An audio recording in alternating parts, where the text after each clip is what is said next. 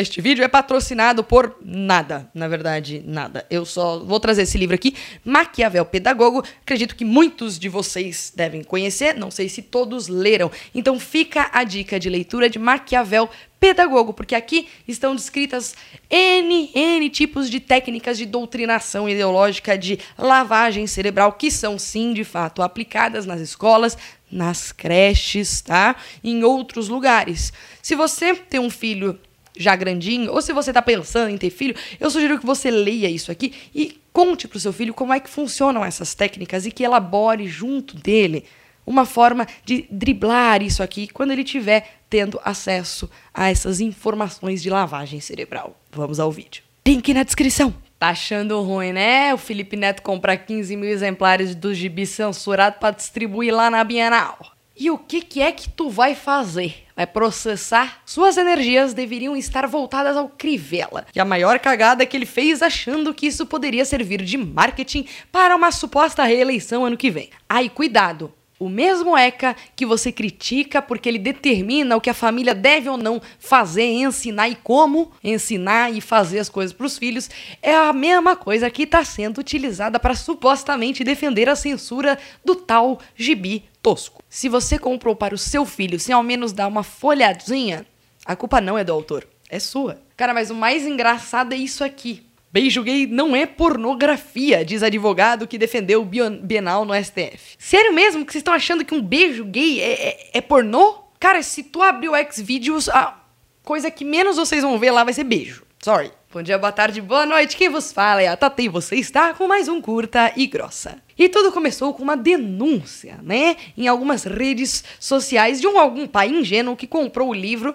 lacrado. E vocês me perdoem, eu não sei nem se isso é crime, mas eu deslacro todo o lacre de todo livro que eu encontro, porque eu quero dar uma folhadinha, no mínimo daquela lidinha, né, atrás da capa e tudo mais para saber do que se trata, que tipo de história é que tá contando e essas coisas outra, né, galerinha. E desde então, a histeria começou uma atrás da outra. A confusão no título estar escrito crianças, dando a entender que era um livro infantil, quando na verdade a classificação indicativa daquele livro era para um público maior de 14 anos. E desculpa, mas se o teu filho tem 14 anos e tem internet, ele conhece todas as possíveis e impossíveis formas de relações sexuais que existem no mundo inteiro. Não vai ser um gibi bobo que vai influenciar o teu filho a liberar o toba. E eu digo isso imaginando que vocês saibam muito bem já qual é a minha opinião a respeito da tal ideologia de gênero. Tem um card aqui em cima. Mas isso aqui, gente, menos. Bem menos. Eu, inclusive, acho muito mais lacrador e influenciador de mentes a tal da Sereia Ariel Negra ou 007 Mulher, essas coisas que estão fazendo aí, principalmente com a Disney, que é pro público voltado bem criança. Tipo, com 3 anos de idade você bota seu filho para assistir, sei lá, Branca de Neve. Então, assim, cara, beijo game num quadrinho de HQ não é nada demais. Inclusive, se tu parar pra assistir um monte desses animes, esses negócios todo, meu filho, é complicado. É complicado. Tem cada história que você não pesca de primeira e que quando você vai ver já atento, desliguem. Desliguem o Cartoon Network, galera. Mas voltando ao livro, a impressão que eu tenho é de que livros influenciam muito menos do que aquela professorinha da creche, né? Que faz sabe-se lá o que diabo com seu filho quando você vai embora. Bom, então primeiro rolou a tal denúncia na rede social, né? Depois brota Crivella, um prefeito tosco, né? Censurando o livro usando a porra do poderio estatal. Que bela forma, mas que bela forma de censurar algo, não é mesmo? Deu, deu super certo. Caramba, deu certíssimo. Censura nunca funciona. Mas o pior de tudo foi ver não só o prefeito, mas como formadores de opinião que fazem um trabalho muito bom com relação ao jornalismo, divulgando, gente, divulgando um livro adulto de Portugal como justificativa para a censura. Inclusive, eu mesma tenho um livro que faz essas paródias infantis, mas não contam histórias infantis, que chama Or My Friend Are Dead. E ele conta a história de um dinossauro que todos os amigos dele morreram e ele é triste. E, tipo, não é para crianças. Só que ele tem toda uma caricatura infantil e é muito bonitinho. E não, esse livro tal que a galera tá divulgando eu acho bem repulsivo, na verdade, mas continua não sendo um livro infantil. Então, assim, não use um livro que não é infantil e que sequer existe no Brasil para justificar uma prática de censura. Não faça isso.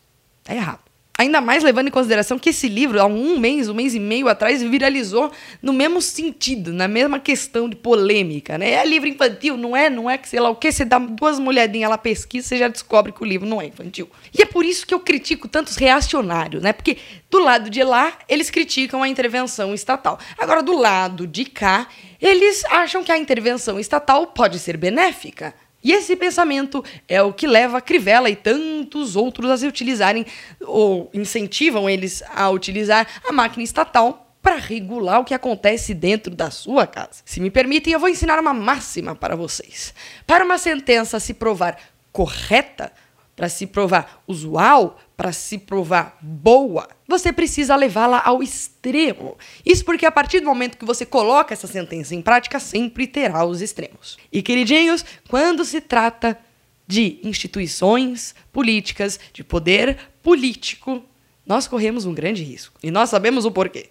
Então, não é porque que o governo está do lado da população que a gente pode simplesmente sentar na nossa na cadeirinha, tomar uma cervejinha, e achar que tá tudo bem o governo se intrometer em X ou Y coisa. Inclusive em X ou Y coisa que nós reprovávamos quando o governo era contra a gente. Tá, eu sei, o Crivella não é o governo, mas isso serve para tudo. É um exemplo universal. Nós precisamos entender, principalmente uh, as pessoas que divulgaram esse livro com um estímulo à censura, que a família é soberana salvo, obviamente, em situações criminosas, né? Então, querer recorrer ao Estado para que ele defina que tipo de livro pode ou não ser escrito, que tipo de filme pode ou não ser feito, porque com, com a argumentação de que o seu filho não pode ter aquela influência, é basicamente dar o aval da tutela do teu filho pro Estado. Toma aí, cuida, cuida, cuida dos filhos aí. Cuida aí que eu quero trabalhar, tomar minha cervejinha, né? Tipo, não, velho. Ou vocês defendem a família ou vocês defendem um Estado intervindo nas coisas. E só para finalizar o vídeo, liberdade de expressão é muito diferente de liberdade de ação. Só pra vocês terem uma ideia, eu cheguei a ver direitista, ferrenho, comparando, comparando esse caso do HQ com pedofilia. What? E falando que pedofilia seria uma, uma forma de liberdade de expressão. Só se você for escrever sobre pedofilia, sei lá, um livro e tal. A, a prática disso não é liberdade de expressão, queridinho. Sorry, não é tá? Não é. Inclusive é um problema bem sério que a gente, o Brasil ainda precisa resolver, tá? Não vamos confundir as coisas. Todo autor deve ter o direito de escrever sobre a histeria que quiser. E você, como pai, deve ter, pelo menos no mínimo, a noção de dar uma olhadinha, dar uma folhadinha, de pesquisar na internet sobre aquele produto que o seu filho está querendo comprar e te sugerindo. Fala, olha, pai, eu quero aquele livro lá. Vai lá e dá uma pesquisadinha. Principalmente se é uma criança, se estamos tratando de crianças. De adolescente fica mais complicado, mas a gente sabe como que é adolescente com internet. Meu filho, internet, desculpa, mas hoje em dia as crianças sabem mais do que qualquer um. E veja bem, se você como pai erra na hora de comprar um negócio para o seu filho, criança, ou se o teu filho adolescente tá tendo informações que você julga a mais do que ele deveria saber naquela idade, é aí que o poder da família entra. Exatamente. Porque você, como pai, tem o dever de, durante a infância, formar a moral, formar a noção de certo e errado, formar a ética ou a noção da ética dos seus filhos e quando ele já for mais velho e começar a ter informações que você julga excessivas para a idade, você tem que entrar como mediador, como explicar que tipos de informações são essas e até onde ele pode ir, até onde ele não pode ir, se abrir para conversar a respeito disso, porque o filho, aliás, os pais que não deixam o filho praticar algumas coisas em casa, eles praticam fora e não te contam. Então, temos que aprender a lidar com isso com os nossos filhos. E, gente, desculpa, mas a homossexualidade é algo que está aí, está na vida real. não apenas nas novelas, nos livros, mas está na vida real, principalmente a partir de certa idade. Lide com isso. Ensine os seus filhos a respeitar aqueles que são e explique para os seus filhos o que é isso, para que eles não sejam vítimas da ideologia de gênero. Porque se você cria uma histeria na mente do seu filho com relação a qualquer coisa, quando ele chegar na escola, o filhinho, você já sabe os discursos que vão comer na mente dele. E aí eu quero ver quem vai ter mais força quando chegar a adolescência. O filho rebelde que escuta tudo aquilo que quer e tem toda a liberdade possível dentro da escola, ou o pai opressor, bababado, patriarcado, que sei lá o quê. Então, moderação, conversação, explicação. É só isso. É apenas isso.